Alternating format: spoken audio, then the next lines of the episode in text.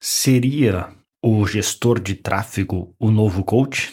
E se você é um gestor de tráfego, o que, que você pode fazer? Ou, ou e, se você está à procura de um gestor de tráfego, o que você pode fazer para não cair na mão de alguém que simplesmente pode ter boas intenções, mas não sabe o que está fazendo. Seja mais do que bem-vindo, aqui quem fala com você é Bruno Piscinini, falando pelo Marketing Raiz, aqui onde a gente conversa um pouco mais sobre as lições, sucessos e fracassos que eu aprendi ao longo da minha jornada como empreendedor, ao longo de mais de 10 anos, para construir uma empresa é, do zero, de oito dígitos, literalmente do meu quarto, e depois viajando o mundo.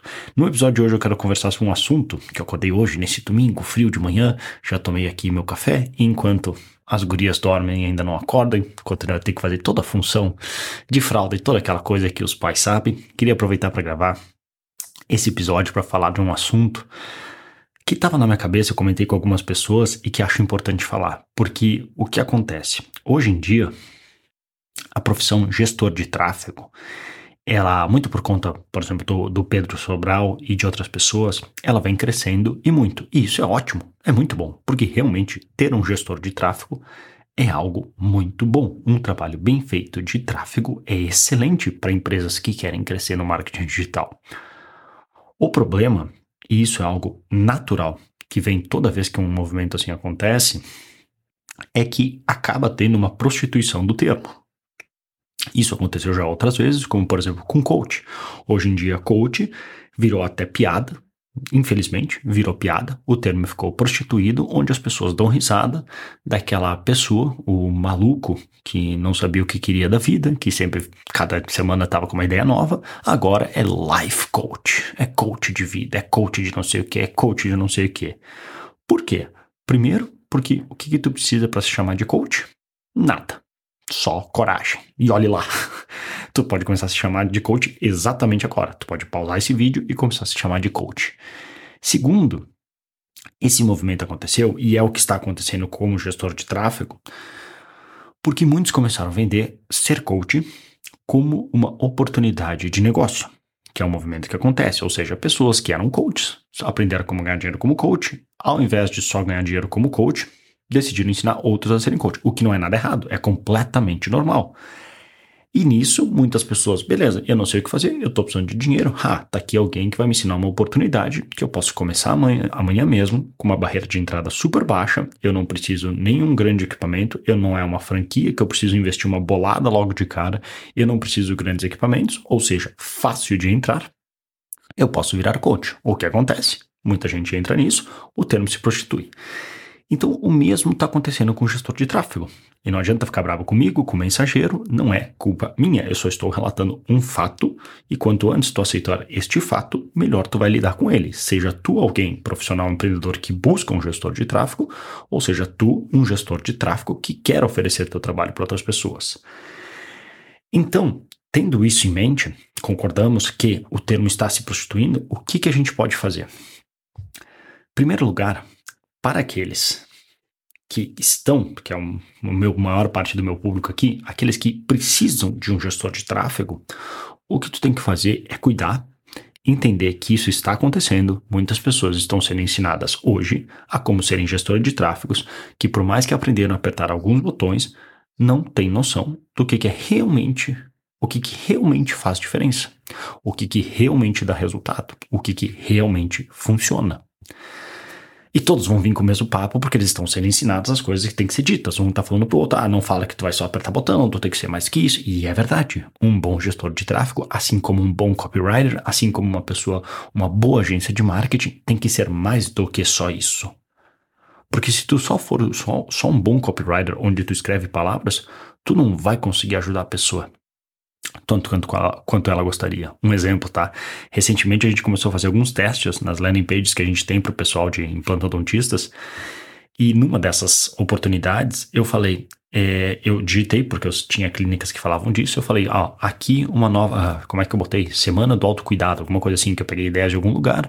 Uh, temos uh, vantagens para novos pacientes até dia tal. Tem que cuidar porque o CRO é meio chato com algumas coisas, então não dá para falar condições especiais, tem que cuidar os termos, mesmo isso pode dar dor de cabeça, mas já é um pouco mais controlado.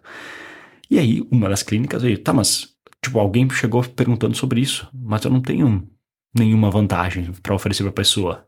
Ao invés de eu recuar e falar, ah, não, então hoje vai tirar, eu voltei para ela e falei ao contrário. Então, cria uma.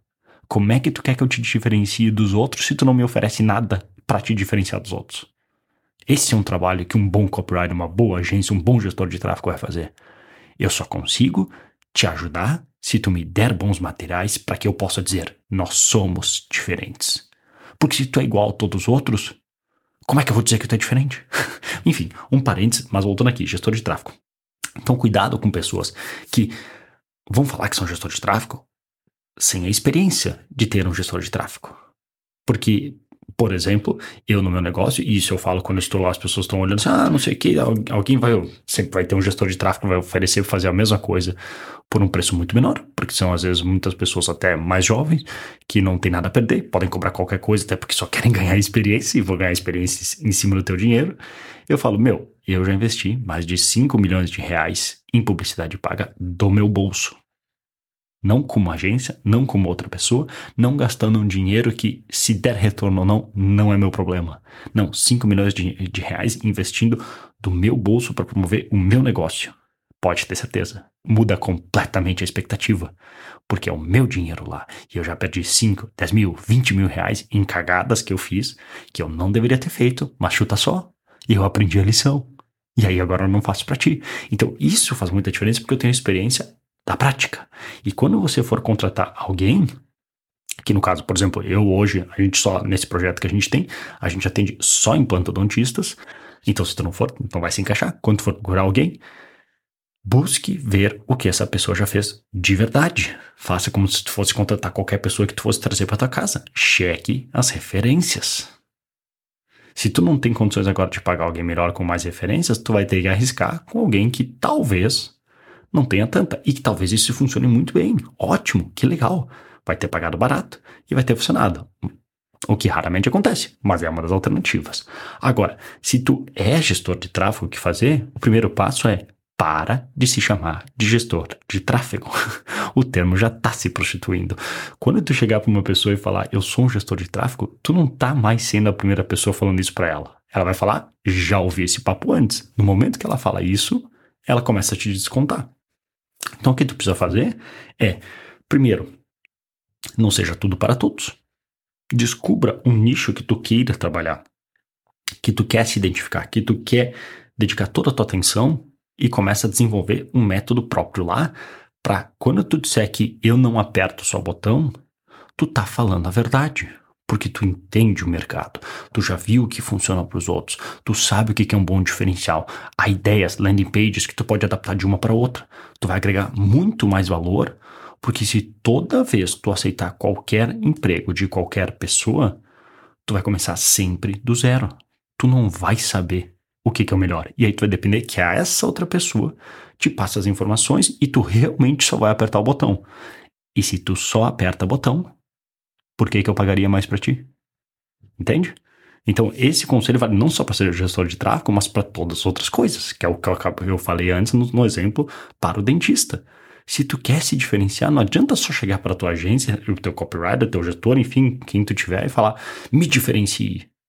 Que materiais tu pode fornecer para se diferenciar? E com em cima disso, tu construir o resto. Muda muito, né?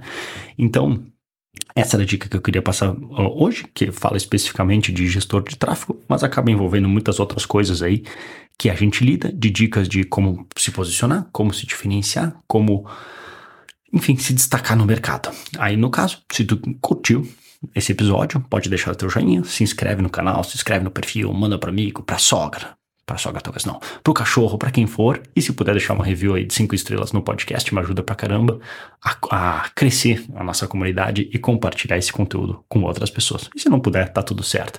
Depois, se tu quiser mais dicas e treinamentos gratuitos, visite brunopiscinini.com, P-I-C-I-N-N.com, ou caso tu seja implantodontista ou tenha uma clínica de implantes dentários, então visite odontologista.com para mais treinamentos gratuitos, beleza? Vou ficando por aqui, que daqui a pouco as gurias devem estar acordando, ter que preparar o mamá, trocar fralda, fazer toda aquela função, depois curtir um tempo com elas. Vou ficando por aqui, um grande abraço e até a próxima.